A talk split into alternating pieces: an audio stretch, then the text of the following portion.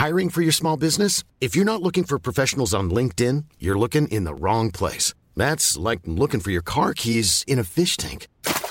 LinkedIn helps you hire professionals you can't find anywhere else, even those who aren't actively searching for a new job but might be open to the perfect role. In a given month, over 70% of LinkedIn users don't even visit other leading job sites. So start looking in the right place. With LinkedIn, you can hire professionals like a professional. Post your free job on linkedin.com/people slash people today.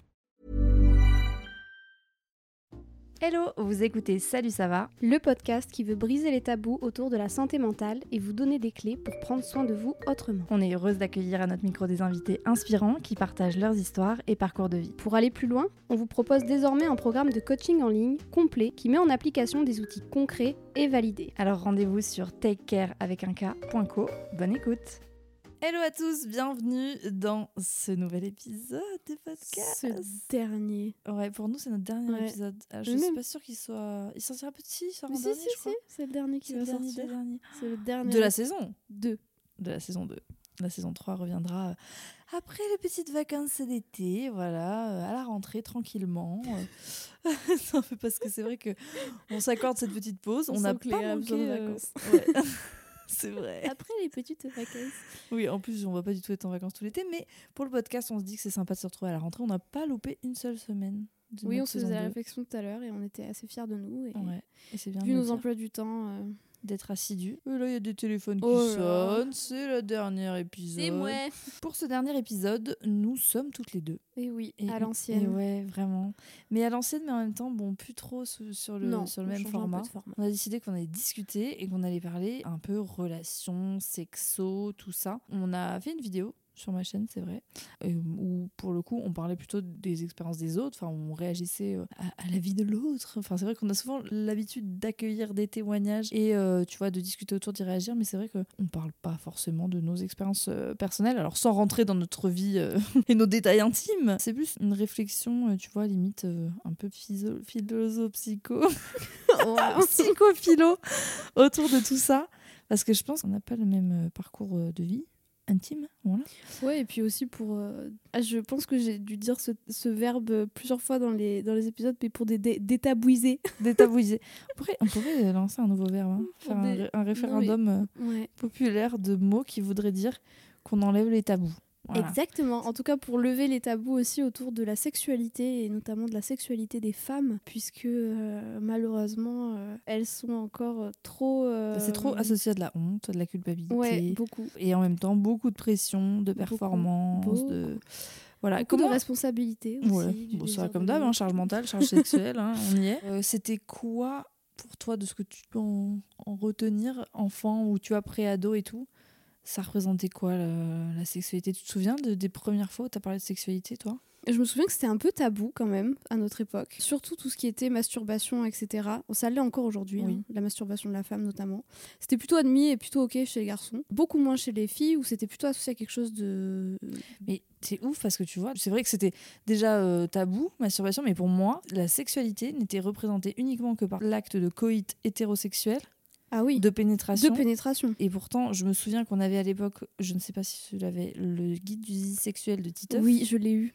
Tu l'as eu? Ouais. C'était un peu le livre euh, Ouh là là Mais Oui. c'était mais c'était en même temps, euh, bon, euh, un premier pas. Ouais, c'était bien en vrai qu'il qu'il y ait des démarches comme ça. euh, mais bon, quand tu vois ça et le, ce qu'on appelle le dico des filles, des trucs Ah comme ouais, ça, ça, c'était scandaleux. c'est scandaleux. Quand tu revois ce qu'il y a écrit dedans, euh, Mais c'est très grave parce que le Dico des filles, pour le coup, c'est sous les éditions Fleurus, qui sont quand même des éditions bon, qui ont parfois euh, des, des discours euh, très genrés. Parce que je crois qu'il y a un fond un peu. euh, Enfin, je crois et je suis même sûre qu'il y a eu à un moment donné une direction ou une, un, un directeur d'édition qui était plutôt euh, très euh, catholique, euh, enfin chrétien, enfin en tout cas bercé dans, le, dans, le, dans, Mm. dans ces valeurs-là. Et du coup, il y a vraiment des discours. Dans, si vous retournez dans les défis de nos époques, donc nous, on est de 95 pour Mathilde et 96 pour moi, qui à l'époque où on était comme ça, pré-ado et tout, c'était vraiment le truc qu'on offrait aux, aux anniversaires, tu vois. Ouais, ouais, ouais. Alors moi, je l'ai jamais eu, je l'ai toujours lu chez des copines. Pareil. On me l'a jamais offert pour le coup, mais j'ai des souvenirs et quand tu vois ce qu'il y a. Enfin, ça, ça détermine quand même plein de choses, la façon dont on nous a abordé la sexualité. Et euh, c'est vrai que je crois que j'ai dû commencer à vraiment parler sexualité avec mes copines, en fait. T'avais tes cours d'é- de- d'éducation sexuelle au, Ouais, j'en Au avais. collège? T'en as eu Au collège, j'en ai eu, mais bon, Ouais. en- Alors, vite fait, euh, en deux Euh, heures. en bon, on te parle de la contraception, euh, voilà, mais quelque chose d'hyper. centré même les sur, préliminaires, le- Enfin, tu vois, moi, pour moi, c'est très récent tout ça. J'en parlais plus avec mon cercle d'amis, Ouais. euh, et encore toujours de façon très pudique, quand même. ouais. Euh, alors que maintenant, aujourd'hui, je trouve que on, on- quand même, on s'en parle beaucoup plus. euh, Ah oui, complètement. Voilà, beaucoup plus librement, euh, mais c'est vrai que c'était ouais, c'était quand même Ouais. c'était tu, tu- tu crois que c'est particulièrement lié à l'âge ou est-ce que c'est lié à l'époque? Parce que je sais pas si par exemple, tu vois, ma petite sœur, je sais pas Moi, si je pense entre que copines, ils en- elles en parlent comme nous, on en parle aujourd'hui. hein. Entre nous, je tu pense qu'il y a les deux, très honnêtement. Ouais. Je pense qu'il y a les deux parce que bah, l'époque, forcément, enfin, je veux dire, il y a quand même beaucoup de choses qui se font aujourd'hui, euh, même au niveau euh, les rapports euh, homosexuels, tu vois. Enfin, on Mhm. n'en parlait pas du tout à notre époque. Genre, Ouais, vraiment, vrai. c'était hyper tabou et ça l'est encore aujourd'hui, hein. mais ça l'était encore plus à notre époque.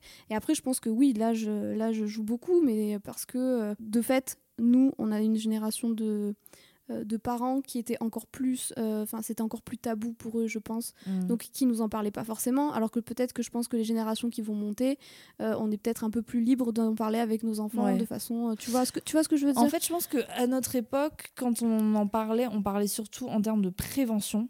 Mais moi, j'ai très tard entendu parler de plaisir sexuel. ah oui et puis et puis attends c'était Voilà. hyper sacralisé Attends, Plaisir la des première femmes. fois ouais. Bah, moi oui, oui, on me la parlait de la première fois comme un truc Ouais. de malade Ouais. mental Il fallait que ce soit génial. Il fallait que ce soit incroyable. Euh, MDR, euh, Oui, j'imagine que ça existe, mais j'ai très peu de témoignages autour de moi Ouais. euh, de personnes qui m'ont dit Waouh, ma première fois, incroyable. Et puis, il y avait- une Exceptionnel. pression. T'avais une pression pour ta première fois au niveau de ton apparence? Au niveau de mon apparence et au niveau de l'âge. Ouais.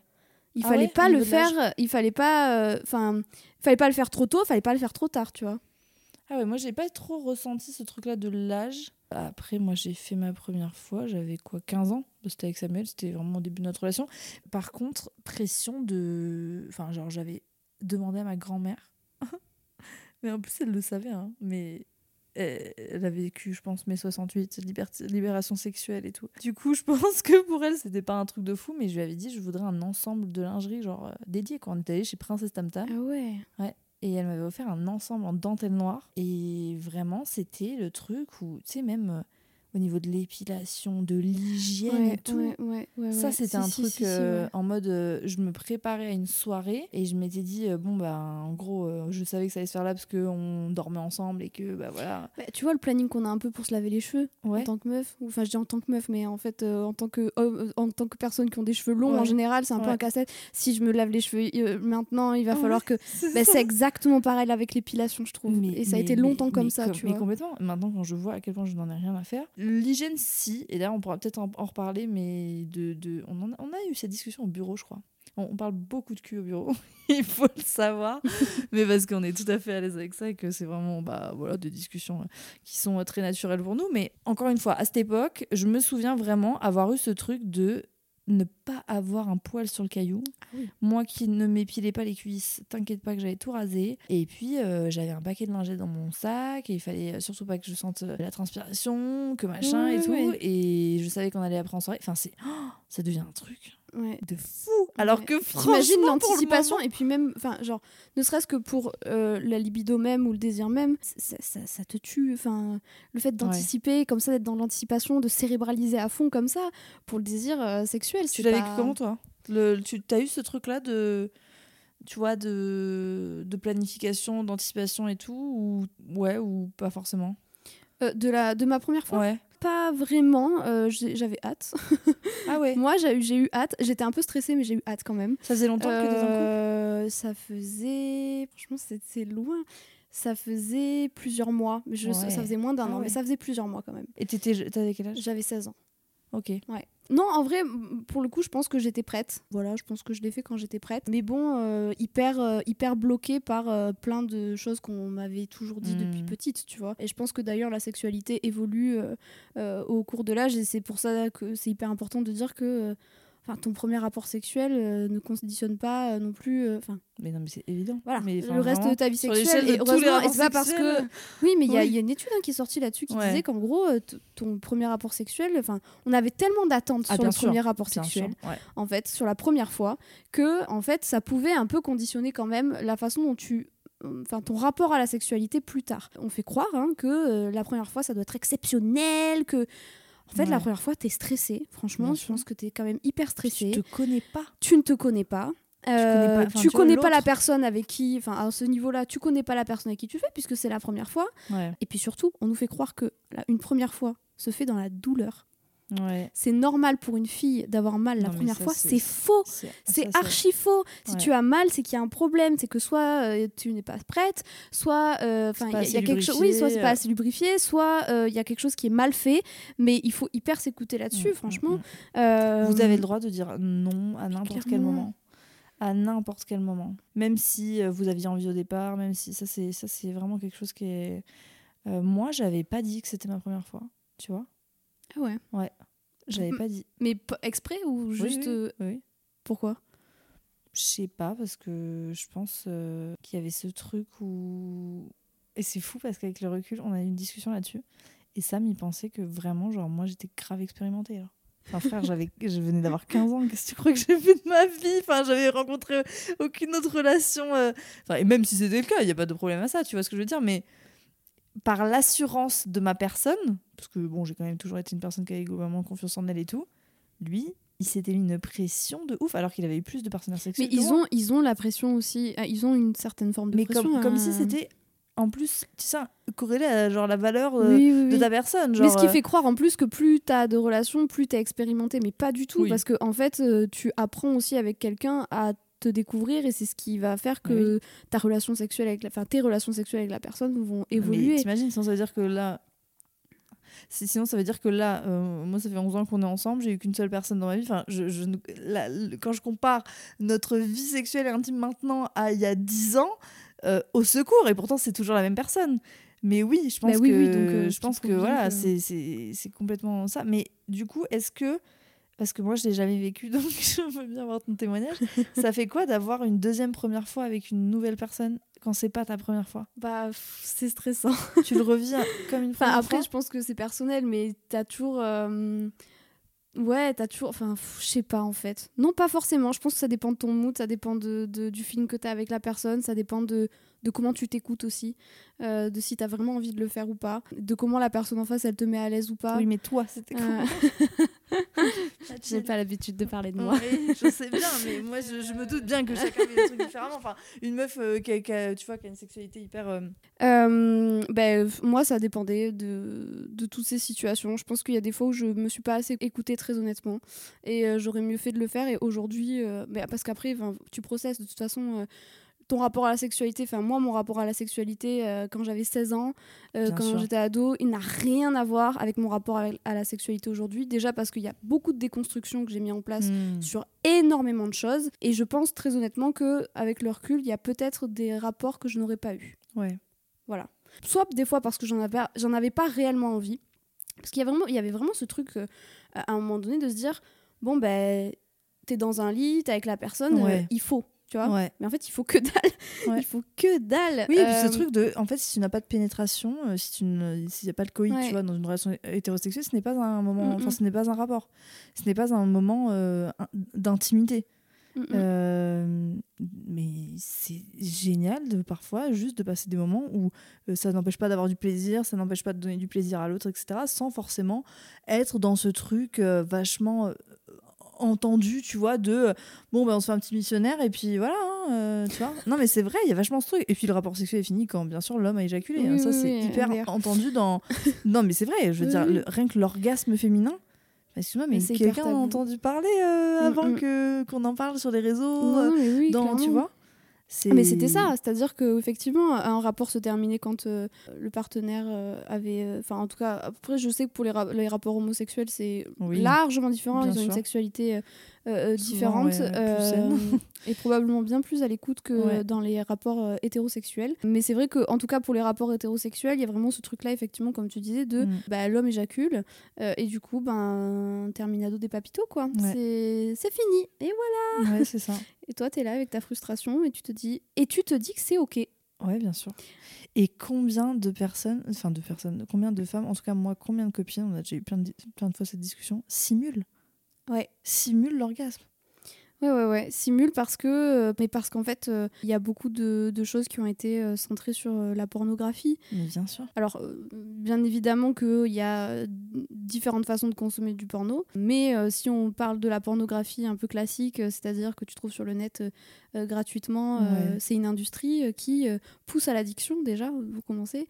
C'est pour ça qu'il y a autant de choix, autant de, de choses que Mhm. tu peux sélectionner, etc. etc.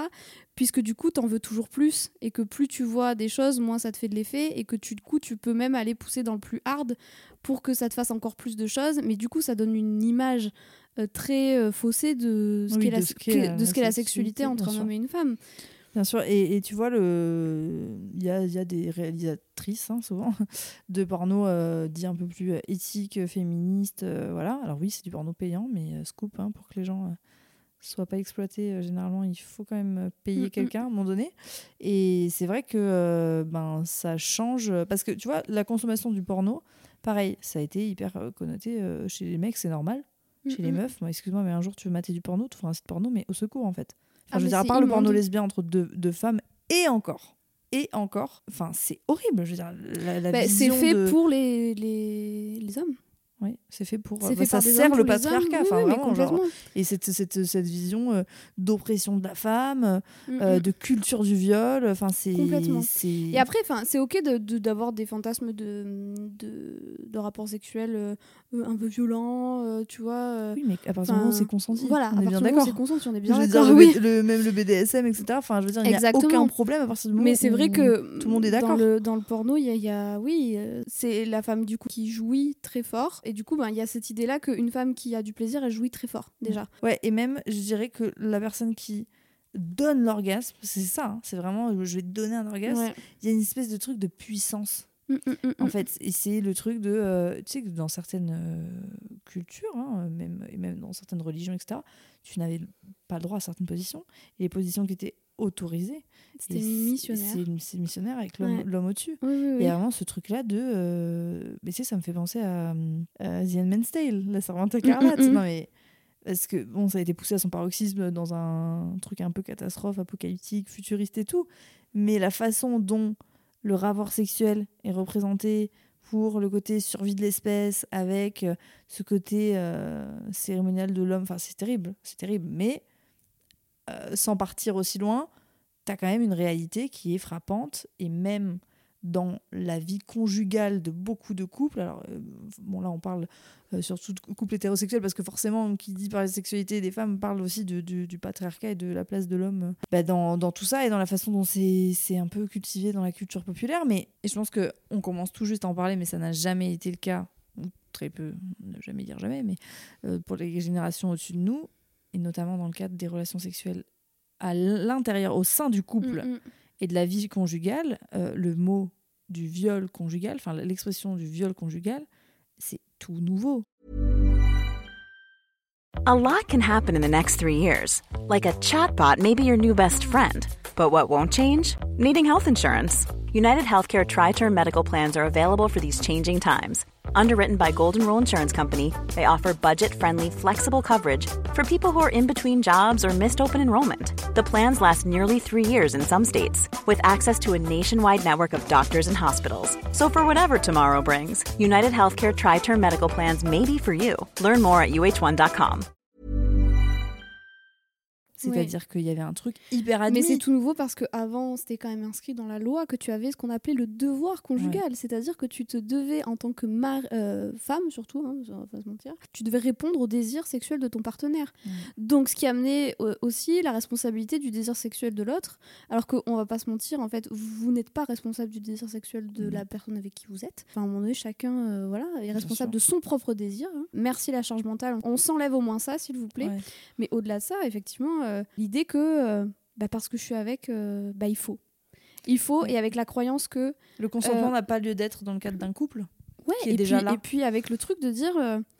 mais en fait, et je vais parler dans ce sens-là parce que c'est souvent dans ce sens-là. Bah, peut-être que ça peut être dans l'autre sens, mais bon. De si je ne fais, si je ne satisfais pas mon conjoint sexuellement, il va partir. Ouais. il va me tromper, il va, euh, enfin, ça ne, le couple ne va pas tenir. Mm, mm, Alors mm. que euh, la solidité et la durabilité d'un couple euh, ne se conditionnent pas à la fréquence des rapports sexuels. Et même au-delà de ça, c'est-à-dire que déjà, on, on constate que dès la première année, un couple fait, au bout d'un moment, fait moins l'amour, Oui. et c'est tout à fait normal. Plus ils avancent en âge, moins ils font l'amour, mais pourtant, leur épanouissement en tant que couple n'évolue pas en fonction de la, la- la fréquence de leur rapport. Donc, Oui, mais euh, tu vois, il y a une pression par rapport euh, au- à la fréquence des rapports. ouais, oui, Quand il faudrait faire. et euh, tout, ouais. je veux dire, euh, punaise, mais. Et d'ailleurs, il y avait beaucoup de comparaisons. Mais toi, tu Ouais, fais l'amour combien ouais, de fois euh, Euh, combien de fois par semaine et toi et il y avait cette presque cette culpabilité ou cette croyance de se dire est-ce que c'est pas normal Ouais. Voire euh, à se dire est-ce qu'il faut pas remettre son couple en question si on ne fait Non, plus l'amour tu vois? parce qu'il faudrait faire euh, l'amour euh, trois fois par Non, semaine mais, ou- mais oui, mais tu sais que je me souviens d'une discussion au lycée, je me souviens très bien, on était avec tout mon groupe de copines assis par terre au soleil et on commence à avoir une discussion autour de ça, on était toutes à peu près en couple et quelqu'un, enfin une de, de mes, de mes potes dit euh, j'ai un truc à vous, à vous poser comme question, je crois que ce que je fais n'est pas normal. Euh, ça m'arrive parfois dans des rapports sexuels de, ne, de penser à autre chose. En gros, d'avoir la tête oui, ailleurs. oui, bah ouais. Et de là, euh, tout le monde est là en mode mais moi aussi, mais moi aussi, mais moi aussi. Enfin voilà, tout le monde euh, se retrouve oui. un peu là-dedans. Et en fait, on parle, et c'est la première fois, je crois, qu'on avait vraiment une discussion sur est-ce que, même dans le cadre de notre couple, on est toujours consentante dans le sens Mm, mm. là, j'ai envie, je vais prendre du plaisir. Et c'est pas juste parce que, comme tu disais tout à l'heure, c'est on est dans un lit, on est un couple, on est des ados. Oui, oui, oui, oui. Et en fait, mais waouh, genre juste se poser la question, c'était tout nouveau, tu vois. Et se dire, et en fait, je remercie grave cette copine d'avoir lancé ce sujet parce que je pense que, en fait, tu te sens très seule. Hein. Il y a ce Bah truc-là hein, de oui, parce que c'est culpabilité. tellement tabou que du coup t'en parles pas et du coup il y a des choses que tu penses que ce n'est pas normal. Mm. Voilà, enfin moi j'ai déjà vu des, bah, notamment des, des patientes ou quoi, euh, remettre en question leur couple parce qu'elles se disaient que vu qu'elles avaient moins de libido en ce moment par exemple, bah, peut-être que c'est parce qu'elles aimaient plus euh, leurs copains. Mm. Alors que pas du tout, ça n'a rien à voir. L'amour que tu éprouves pour ton partenaire et le désir que tu éprouves pour ton partenaire. Déjà parce que euh, il y a différents désirs, hein. il y a le désir un peu spontané que Mm. oula d'un coup oula t'as envie t'es chaud comme la braise et euh, t'as ta le désir euh, et t'as le désir un peu plus on va dire réactionnaire euh, qui vient parce que il y a quelque chose qui est engagé et ça vient et etc Mm, donc mm, euh, mm. il y a des personnes qui vont euh, être plutôt souvent dans un désir réactionnaire Ouais. par exemple et qui vont avoir besoin vraiment d'être stimulés ou de voir quelque chose pour euh, avoir du désir donc par exemple s'ils sont avec un partenaire hyper timide qui vient jamais vers eux Oui, bah, mais d'où l'importance de la communication. voilà d'où l'importance de la Le fait de- communication de, de parler. Et tu vois, c'est marrant, on en parlait un petit peu au début et je me suis dit, on va sûrement y revenir pendant l'épisode. Moi, j'ai eu très longtemps, un peu moins maintenant, mais très longtemps, besoin de planifier. Ah, pas planifier en mode, bon, ben, ce jour-là, à telle heure, on va coucher ensemble. Pas du allô? Écoute il est 13h30 Ouais, c'est ça, t'es en retard.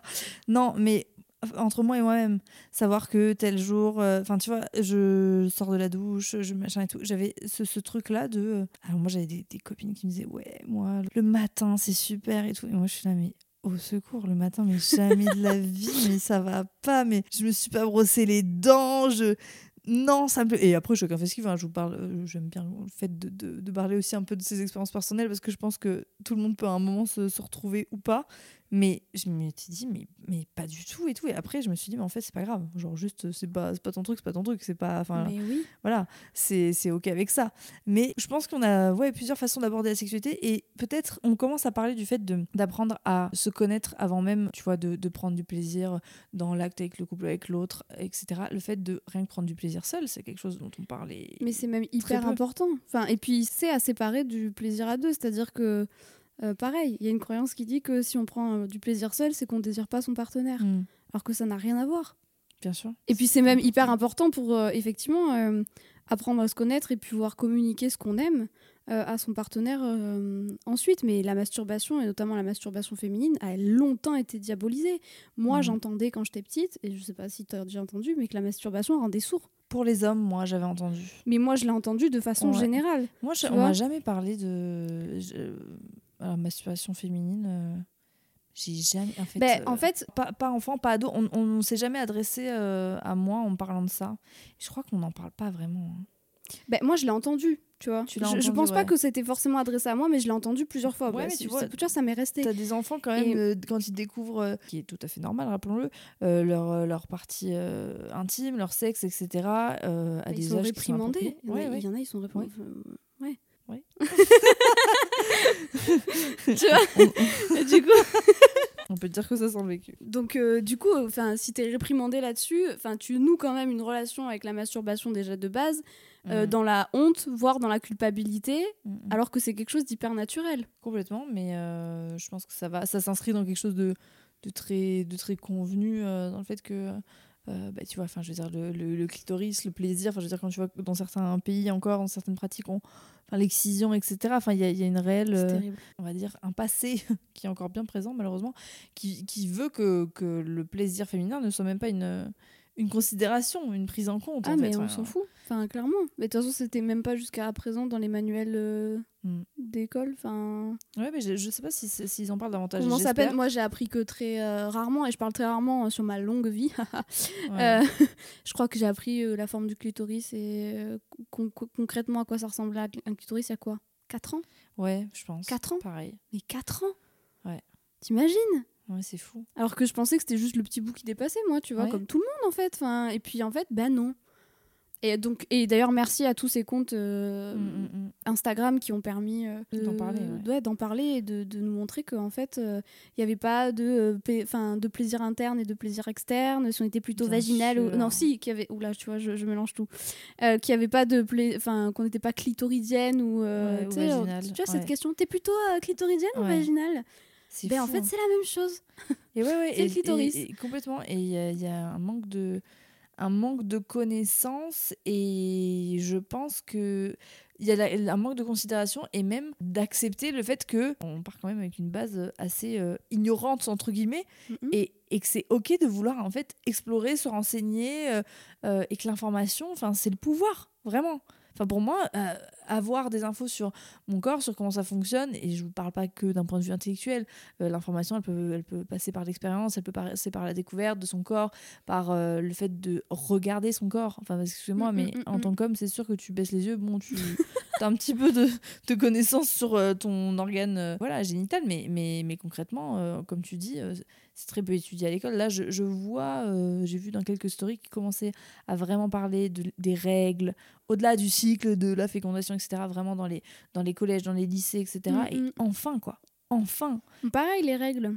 oui Les rapports sexuels pendant les règles, très tabou aussi. Oui. Hyper tabou. Oui, bah, bah, bien sûr, mais ça, ça vient beaucoup de- du côté euh, judéo-chrétien de, euh, du truc impur. De, tu vois, de, de, Comme de- si c'était sale et tout ça. Exactement.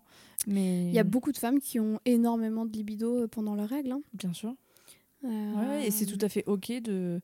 Et puis, euh, puis bon, l'orgasme diminue les douleurs de règles aussi, il faut le savoir. Ouais. Même pendant l'accouchement. Ouais. C'est toi qui me Ouais. l'avais appris, ça d'ailleurs. Vrai, bien sûr, il y a des accouchements euh, orgasmiques où euh, on, on- on utilise l'orgasme justement pour, euh, pour pallier la douleur, etc. Et c'est vrai que la dernière fois, je me, je, je me disais, il y a une, une certaine révolution en fait euh, à comprendre euh, à quel point euh, les femmes peuvent être maîtres de leur désir, maîtresses de leur Mhm. désir et, et au pouvoir de leur corps. Et euh, le côté. Euh, alors en anglais ils disent empowerment, mais voilà, le, le fait de, prendre le pouvoir de, ouais, de, de son corps, de ses capacités, de ses possibilités. Ça veut pas dire qu'on est obligé d'aimer ça. Ah. Euh, c'est- ça veut pas dire que. euh, moi, je Ça veut pas dire non plus qu'on est obligé d'aimer tout le temps ça. Il peut y avoir des périodes euh, où on kiffe ça et des périodes où. euh, Moi, j'ai eu des très longues périodes où c'était même pas la peine. Bah oui, Et mais c'est normal. Mais de toute façon, en fait, la libido, elle fluctue en, en fonction de tellement de facteurs. Si vous êtes stressé, si euh, il y a un changement particulier dans votre vie, si euh, vous, en fonction de votre cycle menstruel, euh, en fonction de la saison. hein. Là, il y a le printemps qui arrive, donc euh, a La priori, on va se amours. recommencer à se rémoustiller. Ouais. non, mais il y a un truc Mais- aussi physio- ouais, phy- physiologique. Puis tu as des personnes qui sont, qui sont aussi asexuelles. Enfin, je veux dire, il y a Oui, oui, Aujourd'hui, Mais je veux dire, même la libido, tu vois, elle, elle varie, elle fluctue. bien sûr avec l'arrivée d'un enfant, par exemple, enfin, sous contraceptif énormément. la pilule. En- Ah ouais, bah, de ouf. Complètement. Je veux dire, dès qu'on ajoute de l'hormone, etc., complètement. Et, et j'espère que euh, petit à petit, euh, tu vois, il va y avoir vraiment cette, cette notion de, de connaissance. Parce que nous, on a la possibilité d'en parler. Je pense que les réseaux sociaux, bien sûr, c'est une mine d'informations et tout.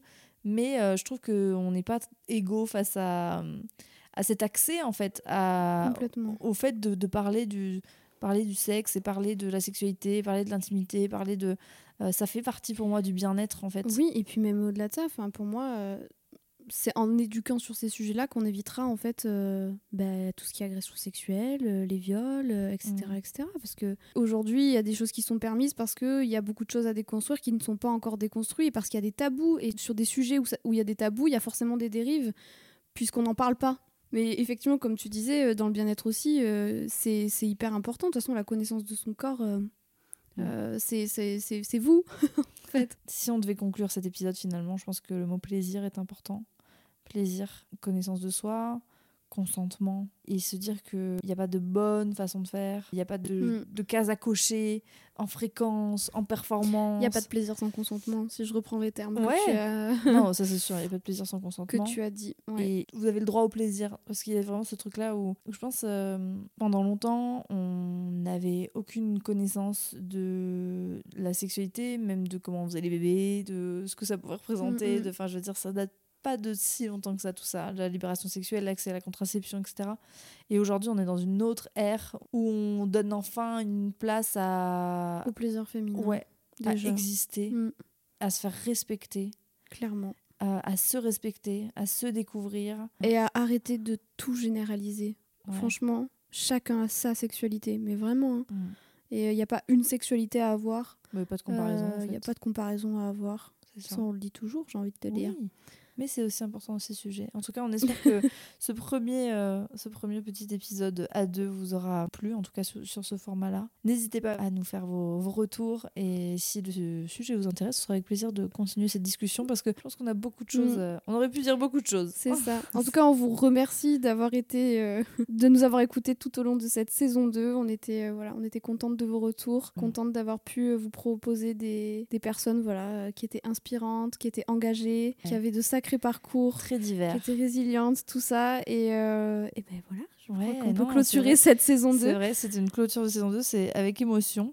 Nous, en tout cas, de toute façon, on vous retrouve sur les réseaux sociaux de Take Care, sur le programme, bien sûr, pour tous les, les, les coachés, On les vous takers. un bel été. Ouais, un très, un très bel été. Prenez soin de vous, prenez du temps pour vous, faites ce qui vous fait du bien et euh, on vous envoie autant d'amour que nécessaire. À très bientôt À très vite. pour la saison 3. Ciao, ciao. Merci d'avoir écouté le podcast. Retrouvez-nous sur Instagram pour continuer à partager ensemble du contenu inspirant et éclairé. ou tout de suite via notre programme de coaching sur programme.takecare avec un K.co. À la semaine prochaine pour un nouveau podcast.